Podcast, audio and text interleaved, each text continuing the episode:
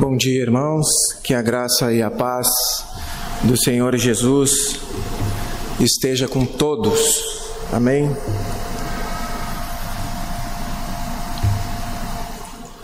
Também desejamos dar as boas-vindas àqueles que estão nos acompanhando pelo nosso canal no YouTube.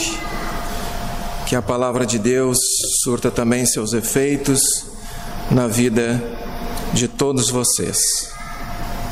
Meus irmãos, durante diversos domingos, desde agosto do ano passado, nós temos examinado a epístola do apóstolo São Paulo aos Filipenses. E hoje nós vamos continuar nela, examinando aquilo que os teólogos chamam de a epístola da alegria. Ela é denominada assim. Nós estamos quase no final da epístola. A alegria é a tônica, a alegria é o fio condutor da epístola do apóstolo São Paulo aos Filipenses. Sem dúvida que existem admoestações, existem orientações diversas, porém é a alegria nesta epístola que é colocada, digamos assim, em mais alto relevo. Quando ele ora por essa igreja, lá no capítulo 1, versículos 13 e 4, ele diz assim: Dou graças ao meu Deus por tudo que recordo de vós. E agora veja o versículo 4: Fazendo sempre com alegria súplicas por todos vós em todas as minhas orações. Paulo está preso em Roma e recebe da igreja de Filipos os cuidados dos santos que associam-se a ele. E é bom que nós estejamos bastante atentos, porque Paulo aqui, neste capítulo 4, especialmente nesta perícope que nós vamos examinar, ele faz bastante uso de termos comerciais associar-se, ele fala em crédito, ele fala nestas coisas. E Paulo gosta muito de fazer estas coisas, né? Quando ele vai falar sobre a armadura do cristão, né? Ele retrata um soldado. Aqui ele retrata termos, vocábulos da área dos negócios, digamos assim. Então nós precisamos estar atentos a estas coisas. Epafrodito, Epafrodito é o portador de uma oferta de amor que a igreja de Filipos encaminha ao apóstolo. Essa cidade de Filipos, ela tinha um prestígio especial de ser uma colônia romana. Isso está lá em Atos 16. Nesse sentido, esta cidade era um pedaço de Roma fora de Roma era um pedacinho de Roma fora de Roma, lá na Macedônia. Então, era uma cidade, digamos assim, que funcionava como funcionava a capital do império. Todas as coisas lá funcionavam como funcionava em Roma. Então, Filipos era uma cidade, digamos assim, estratégia. Nós temos ouvido bastante sobre cidades de estratégia, né? Então, Filipos era uma cidade estratégia. Paulo demonstra então um carinho muito especial por esta igreja. Então, ele recebe aquela dádiva de Filipos e responde a eles com uma carta, que é exatamente essa que nós estamos aí nos cultos matinais desde agosto do ano passado, não em todos, mas em diversos cultos matinais, examinando. Esta é a resposta de Paulo. Poderia muito bem ser uma carta de agradecimento comum, mas, no entanto, nós devemos concordar que tudo o que o apóstolo São Paulo faz não tem nada de comum não tem nada de comum nas atitudes, nos ensinamentos, na forma como Paulo se manifesta. Então, a sua resposta, esta carta, é um tratado teológico sobre alegria, sobre contentamento, sobre gratidão, sobre estar satisfeito plenamente em Cristo Jesus, nosso Senhor. Então aquela igreja acaba recebendo um presente muito maior daque, daque, do que aquela dádiva que ela tinha encaminhado ao, ao santo apóstolo. Ela recebe um presente muito maior de volta, que é esta carta. Irmãos, nós também fomos presenteados. A carta chegou até nós. Que coisa maravilhosa é a obra de Deus, né? Nós recebemos, nós que não enviamos a dádiva ao santo apóstolo quando ele estava preso em Roma, nós também recebemos o presente de volta. Está em nossas mãos a carta do apóstolo São Paulo aos Filipenses. Nós estamos então no último capítulo, capítulo 4. Estamos dentro da perícope que vai do versículo 10 desse capítulo 4 ao versículo 20. No entanto, hoje nós vamos examinar a sessão que vai do versículo 14 ao versículo 18, Filipenses 4. Do versículo 14 ao 18 é o que nós vamos examinar. No entanto, eu quero começar lendo desde o versículo 10, porque eles estão, digamos assim, intrinsecamente ligados, todos esses versículos. Então leiamos desde o versículo 10, diz assim a palavra de Deus, Filipenses 4, do versículo 10 ao 18. Alegrei-me sobremaneira no Senhor, porque agora, uma vez mais, renovastes a meu favor o vosso cuidado, o qual também já tinhas antes, antes, mas vos faltava oportunidade. Digo isto não por causa da pobreza, porque aprendi a viver contente em toda e qualquer situação. Tanto sei estar humilhado como também ser honrado. De tudo e em todas as circunstâncias já tenho experiência, tanto de fartura como de fome, assim de abundância como de escassez. Tudo posso naquele que me fortalece. Versículo 14. Todavia, fizestes bem, associando-vos na minha tribulação. E sabeis também vós, ó Filipenses, que no início do Evangelho, quando parti da Macedônia, nenhuma igreja se associou comigo no tocante a dar e receber, senão unicamente vós outros. Porque até para Tessalônica mandastes não somente uma vez, mas duas, o bastante para as minhas necessidades. Não que eu procure o donativo, mas o que realmente me interessa é o fruto que aumente o vosso crédito. Recebi tudo e tenho abundância. Estou suprido. Desde que Epafrodito me passou as mãos, o que me veio da vossa parte, como aroma suave, como sacrifício aceitável e aprazível a Deus. Assim, aqui no fechamento da carta, nós chegamos, digamos assim, ao ápice do propósito pelo qual Paulo havia então escrito esta carta em resposta aos Filipenses. Nada aqui na carta e nada naquilo que nós encontramos nas Escrituras é por acaso. Não existe isso. Nos escritos paulinos e na Escritura, nada é por acaso. Então, o fechamento da carta é justamente onde Paulo vai dar esta ênfase ao tributo de gratidão àquela igreja. Estamos, digamos assim, em uma segunda parte bastante pessoal da carta aos Filipenses. Quando você examina o capítulo 1 até o versículo 26, ele já havia sido bastante pessoal ao escrever. E agora ele retoma esta pessoalidade ao escrever os Filipenses. Se nós fôssemos fazer um pequeno esboço desse capítulo 4, seria mais ou menos assim, do versículo 1 ao versículo 3 desse capítulo, Paulo faz um apelo à unidade da igreja. Do versículo 4 ao versículo 7, Paulo faz um chamado à alegria e à oração. Do versículo 8 ao versículo 9, é um apreço por tudo aquilo que é verdadeiro e amável. E nós devemos pensar isto. E no versículo 10, então entramos nesta parte de agradecimentos. Nesse capítulo final, Paulo está como que passando um recibo da dádiva que ele tinha recebido. Para muitos, é como uma gratidão sem agradecimento.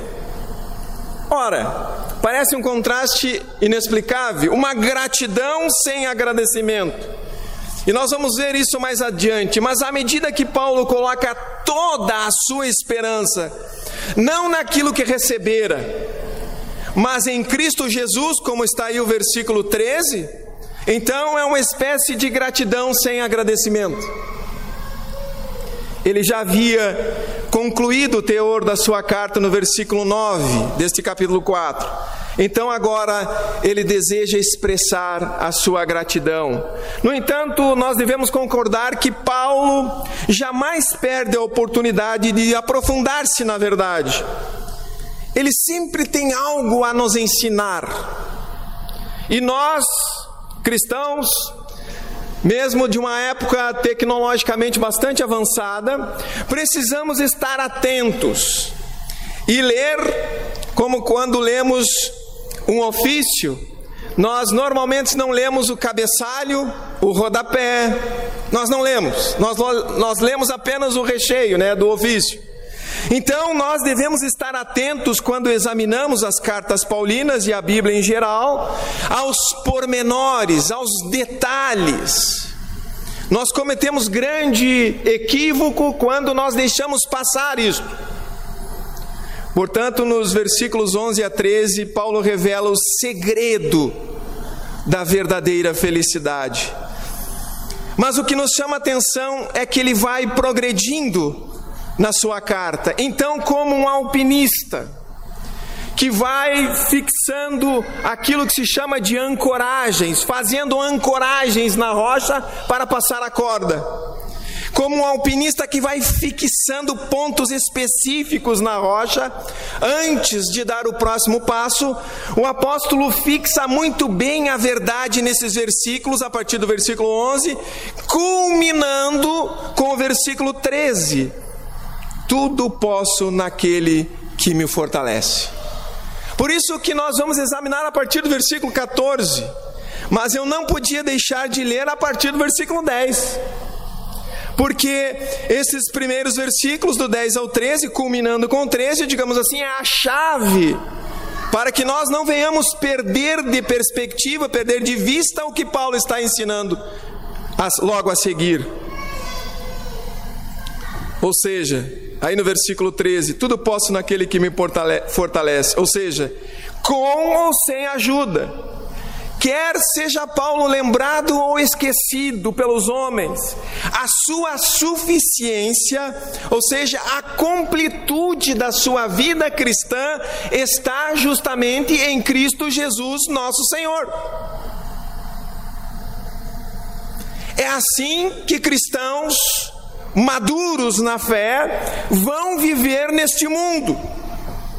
Ou seja, eles, a despeito das situações, das circunstâncias que os cercam, eles depositam toda a sua satisfação na pessoa do nosso Senhor e Salvador Jesus Cristo.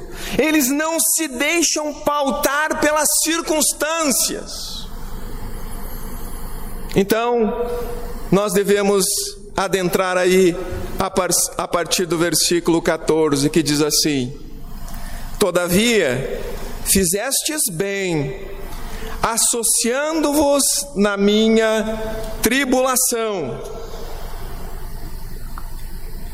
Nós temos aqui uma igreja que manifesta o seu amor.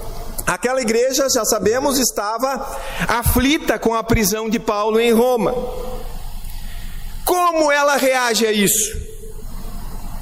É muito comum que as nossas reações aos irmãos que estão sofrendo ao nosso derredor fique bastante restrita a apenas um simples estou orando por você, meu irmão. Que o Senhor te abençoe. Lá no WhatsApp, o pastor já falou disso, né? A gente bota aquelas mãozinhas assim, né? Várias mãozinhas. Estou orando por ti. No entanto, os nossos irmãos de Filipos materializaram o seu amor junto ao santo apóstolo. Por quê? Porque o amor cristão não é algo como apenas um sentimento, mas este tipo de amor necessariamente deve manifestar-se em ações efetivas, concretas. Quando o apóstolo vai falar do amor de Deus para conosco, por exemplo, lá em Romanos 5,8, veja só como ele, ele faz isto. Mas Deus prova o seu próprio amor para conosco. Como? Pelo fato de ter Cristo morrido por nós. E olha a agravante: sendo nós ainda pecadores. Este é o tipo de amor cristão que deve permear a nossa vida. Nós então adentramos esse versículo 14 com uma conjunção, todavia, que pode muito bem ser lida como porém, contudo. Agora perceba também a segunda parte. Contudo, todavia, fizestes bem. E agora veja: associando-vos na minha tribulação. Veja que Paulo começa a usar aqui vocábulos do mundo comercial, como eu já disse a vocês. Associando-vos. Esse termo grego está relacionado com cooperação, parceria e mais ainda comunhão. No âmbito comercial, quem é sócio é sócio de alguém em algum empreendimento, não é assim? Qual era o empreendimento a qual esses irmãos de Filipos se associaram? E aí a parte 2 do versículo 14 diz: associando-vos na minha tribulação. Como é que estes irmãos fizeram isto? Ora, fizeram isto sustentando o apóstolo em seu ministério. Em outras palavras, os filipenses fizeram das aflições do apóstolo São Paulo as suas próprias aflições.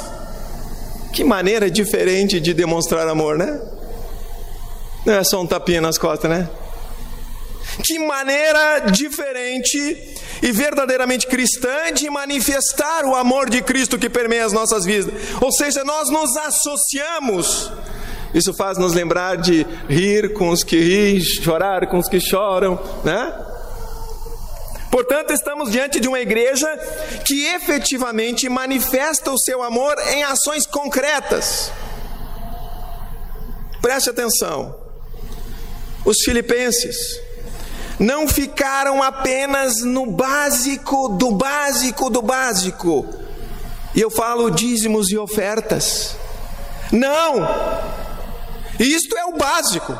Eles foram muito além disso. E a questão que se impõe aqui: você tem se associado às ações do Evangelho desenvolvidas na igreja? Repito, você tem se associado às ações do Evangelho que são desenvolvidas na igreja onde você serve a Deus? Ou você ainda está no básico do básico?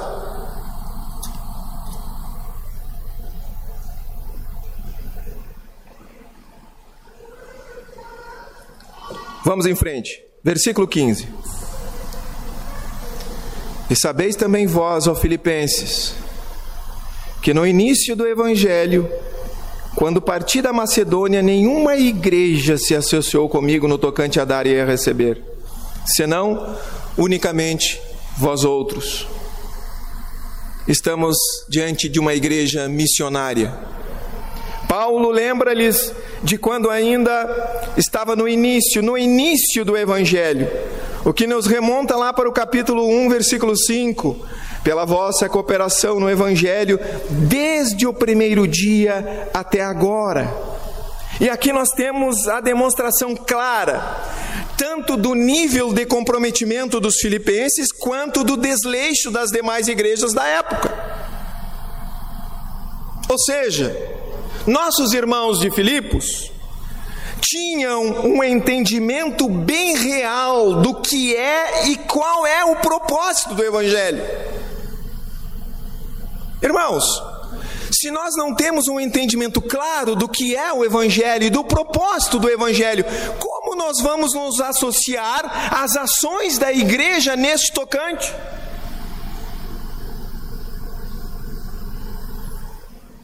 Não era somente agora que Paulo encontrava-se preso em Roma que eles associaram-se a ele, mas desde o início, desde o primeiro dia.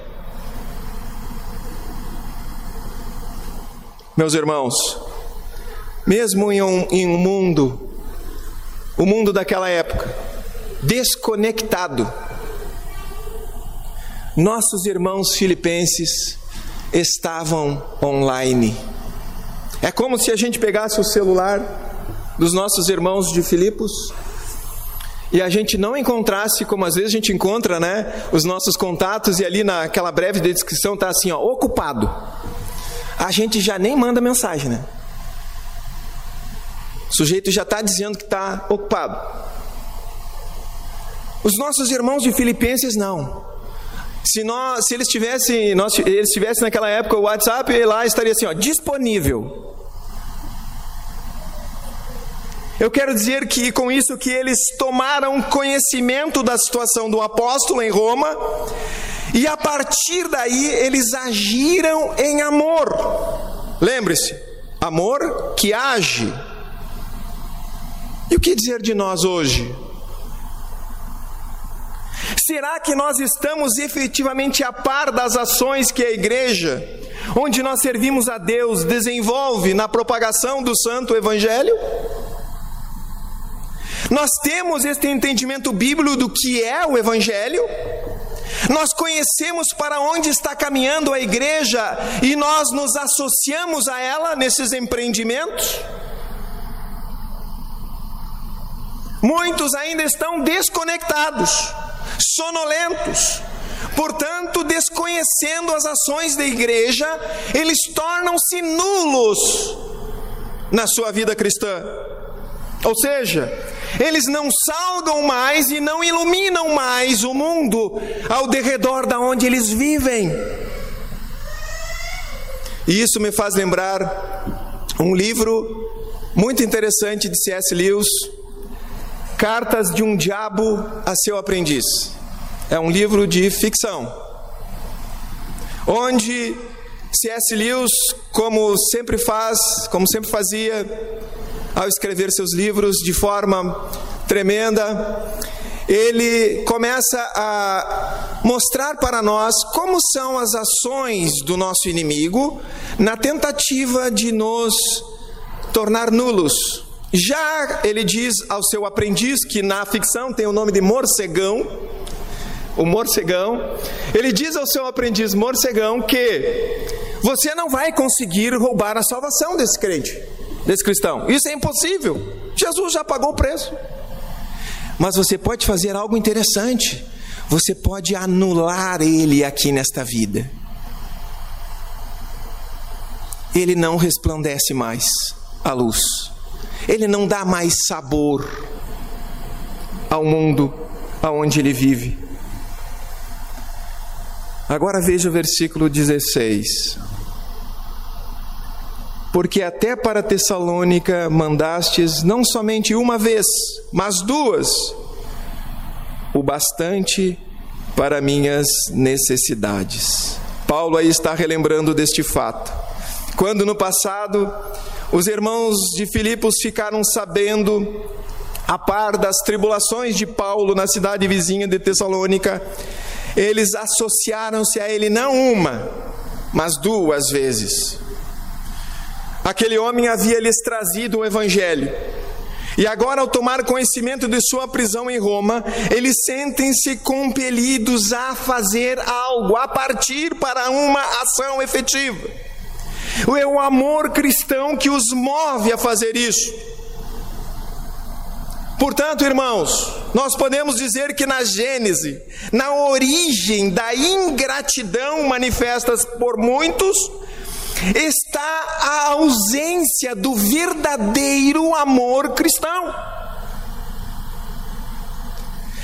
Estas pessoas são completamente capazes de alimentar-se na igreja ou da igreja onde vive, mas jamais de retribuir-lhe em amor efetivo, ou seja, engajando-se nos projetos da igreja. Que lições nós temos desses nossos irmãos de Filipos? Lá no início da igreja, estes homens, estas mulheres daquela igreja, já tinham esse entendimento que por vezes falta-nos a nós, cristãos, dois mil anos depois. Ontem, enquanto falava com alguém sobre a igreja de Filipos, eu disse que se existisse uma coisa como ciúme santo, era o que eu estava sentindo pelos meus irmãos de Filipos. Porque eu achei impressionante a visão, o envolvimento, o entendimento deles do que haviam recebido de Paulo, ou seja, eles haviam recebido de Paulo o Evangelho, eles haviam entendido aquilo que haviam recebido, então agora eles manifestam gratidão no sentido de apoiar o Santo Apóstolo. É como nós, nós somos salvos, fomos, estamos sendo instruídos e quanto mais somos instruídos na nossa fé, o nosso desejo de fazer mais, porque o nosso coração está compungido de amor por Deus, o nosso coração, a nossa vida, as nossas intenções, as nossas ações, elas ficam desejosas de fazer mais. Irmãos, quanto mais nós fizemos, Parece que ainda que nada temos feito. É assim com vocês? Nós não nos retiramos, nós não ficamos passivos, não, nós queremos ir adiante. Nós olhamos para o que a igreja, a nossa igreja, está fazendo e nos perguntamos: ah, mas eu me encaixo aqui, mas não só aqui, me encaixo aqui também. Ah, aqui eu posso ajudar também, ali também, ah, acolá também. Isso é demonstração do verdadeiro amor de Deus em nossas vidas, que se manifesta em ações. Então, a igreja de Filipos tratava sem dúvida de uma igreja missionária. Versículo 17. Não que eu procure o donativo, mas o que realmente me interessa é o fruto que aumente o vosso crédito. Agora veja os frutos.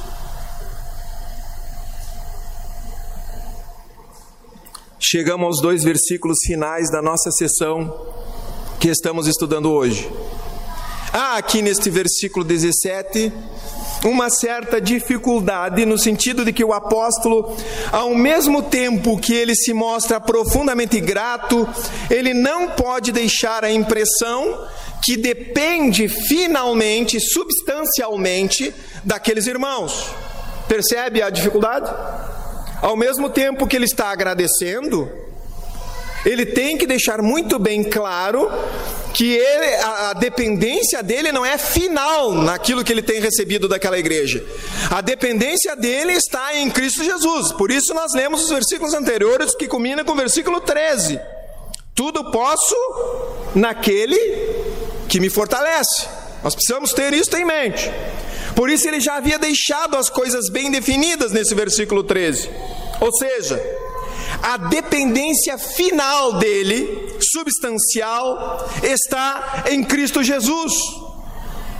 Então nós somos também, assim como Paulo, plenamente satisfeitos em Cristo. A igreja é cabalmente satisfeita em Cristo. E este é um ponto fixo, irremovível. O apóstolo também não deseja ser mal compreendido quanto à questão dos donativos que ele havia recebido, visto que lá em 2 Coríntios capítulo 11 e em outras passagens bíblicas nós vamos encontrar alguns inimigos do evangelho importunando o santo apóstolo por causa de donativos. Então, ele mostra-lhes que o donativo que ele deixou sobremaneira alegre, como diz o versículo 10, na realidade foi feito para Deus. Afinal, um sacrifício jamais é feito para homens.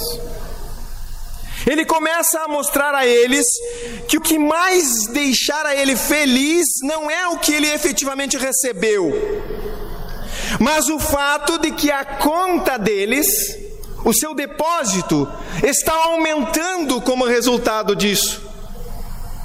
São, digamos assim, expressões comerciais: depósito, crédito, associação.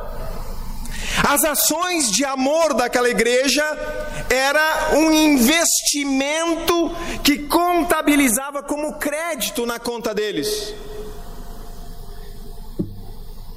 Irmãos, o que você pensa quando você faz alguma coisa na obra de Deus? Você já parou para pensar que o que você faz é como uma conta onde você está depositando? Depositando, depositando, depositando lá, todos os dias, visto que você se é, de uma forma ou de outra, está envolvido nas ações da igreja todos os dias. Sobre esse fruto, ele já havia mencionado no capítulo 1, versículo 11: cheios do fruto de justiça, o qual é mediante Jesus Cristo para a glória e louvor de Deus. Então nós podemos extrair daqui que o amor demonstrado em obras sempre vai enriquecer muito mais o doador do que o receptor da dádiva. E é por isso que nós muito mais queremos doar do que receber. Porque nós, instruídos pela palavra de Deus, sabemos que esta é a nossa missão levar o Evangelho, dar e não receber. E este é um segredo que nós precisamos descobrir para pôr em prática em nossa vida. Nós, e agora aqui eu falo especificamente da igreja local, nós temos recebido tanto, nós temos sido tão bem alimentados pela palavra de Deus, nós temos sido conduzidos aos pastos verdejantes, como diz o salmista lá no Salmo 23. A pergunta é: qual é a nossa resposta a tudo isso? Qual é a tua resposta a tudo isso? Existem ações que demonstram que nós temos entendido esta equação e colocado ela em prática em nossas vidas? Ou nós estamos letárgicos, recebendo, recebendo, recebendo, recebendo, recebendo, recebendo, recebendo, é de infinito.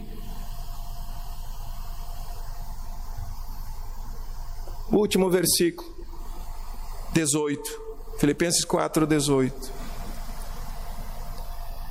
Recebi tudo e tenho abundância, estou suprido Desde que Epafrodito me passou as mãos, o que me veio da vossa parte, como aroma suave, como sacrifício aceitável e aprazível a Deus. Nós não sabemos efetivamente qual era o conteúdo da oferta de amor que tinha sido encaminhado ao apóstolo São Paulo. Mas aqui, veja só como Paulo expressa o significado: como aroma suave, como sacrifício aceitável e aprazível a Deus. Isto me fez lembrar de imediato de Abel e Caim. Porque ambos foram sacrificar a Deus, ofertar a Deus. Mas lá em Gênesis 4, versículo 4, diz assim: Abel, por sua vez, trouxe das primícias do seu rebanho e da gordura deste. E agora veja: agradou-se o Senhor de Abel e de sua oferta. Deus se agradou daquilo. Me fez lembrar também de Noé. Gênesis 8, 20 e 21. Levantou Noé um altar ao Senhor e, tomando de animais limpos e de aves limpas, ofereceu holocausto sobre o altar. E agora veja o 21.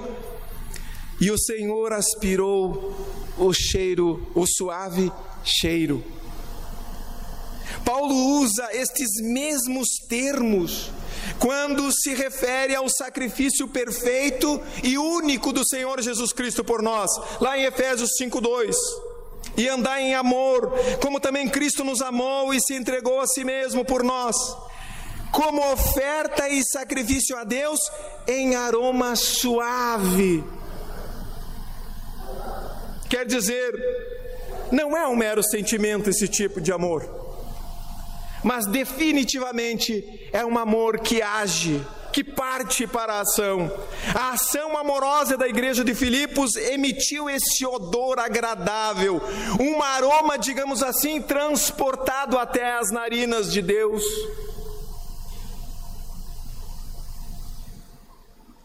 Pense nisso.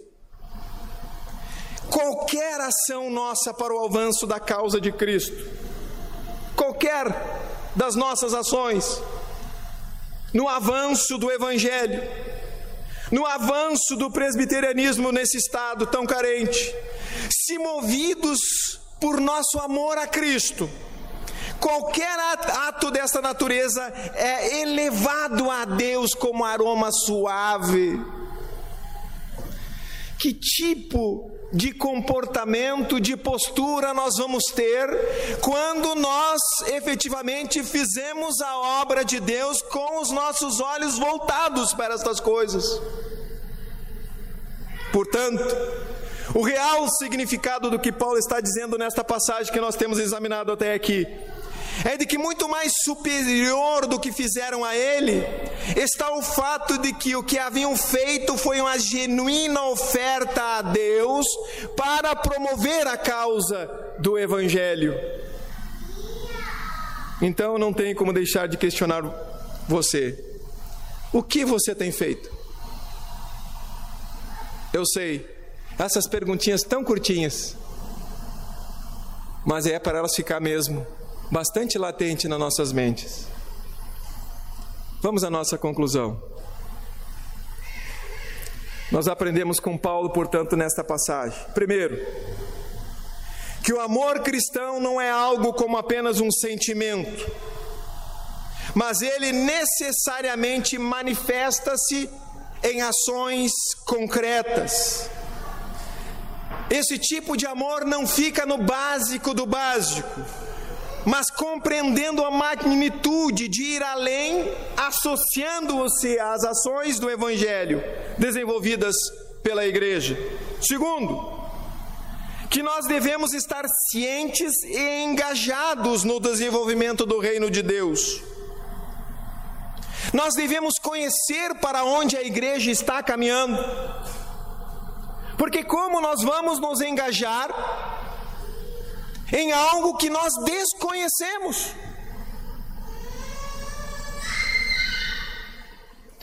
Ou estamos desconectados, sonolentos, apenas usufruindo sem perceber a nulidade da nossa posição, quando nós assumimos esta posição de apenas receber, receber.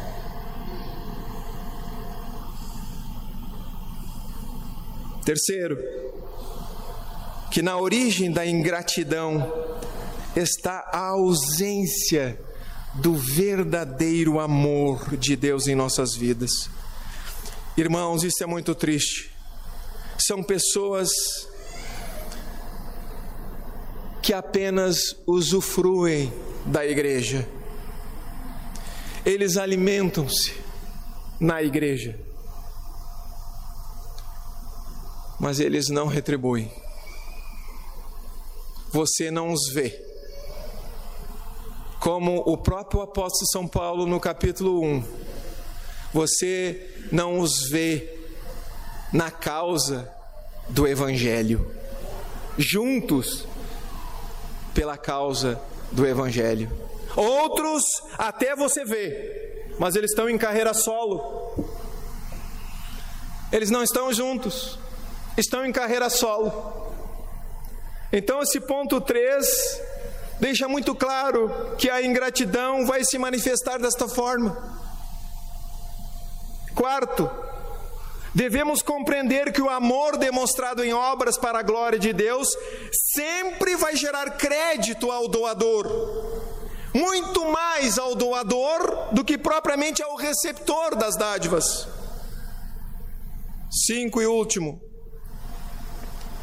que qualquer ação nossa, para o avanço da causa de Cristo, se movidos por amor a Cristo, é elevado a Deus como aroma suave. Então devo concluir.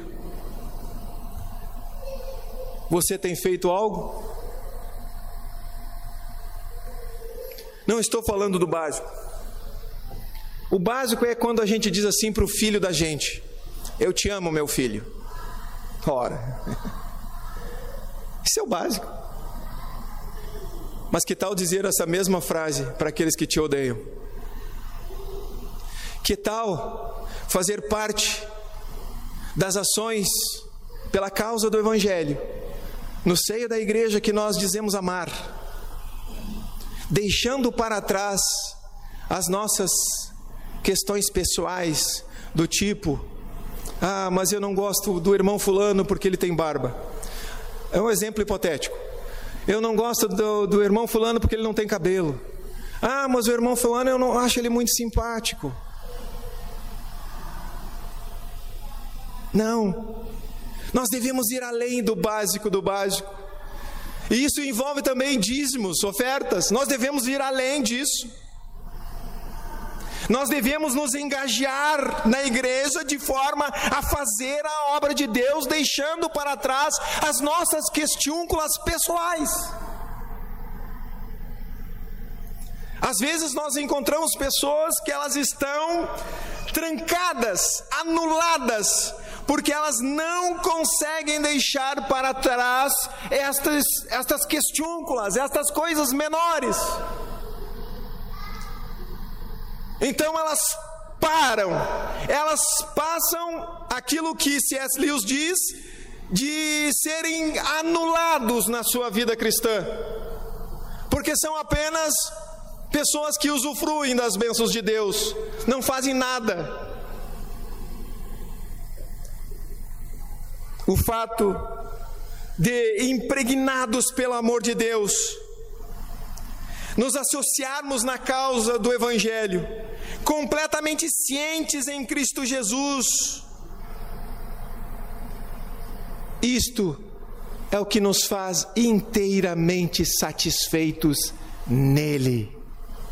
Irmãos, para concluir, pessoas, cristãos realmente completos em Cristo, fazem como Paulo, gastam-se, deixam-se gastar pelo Santo Evangelho.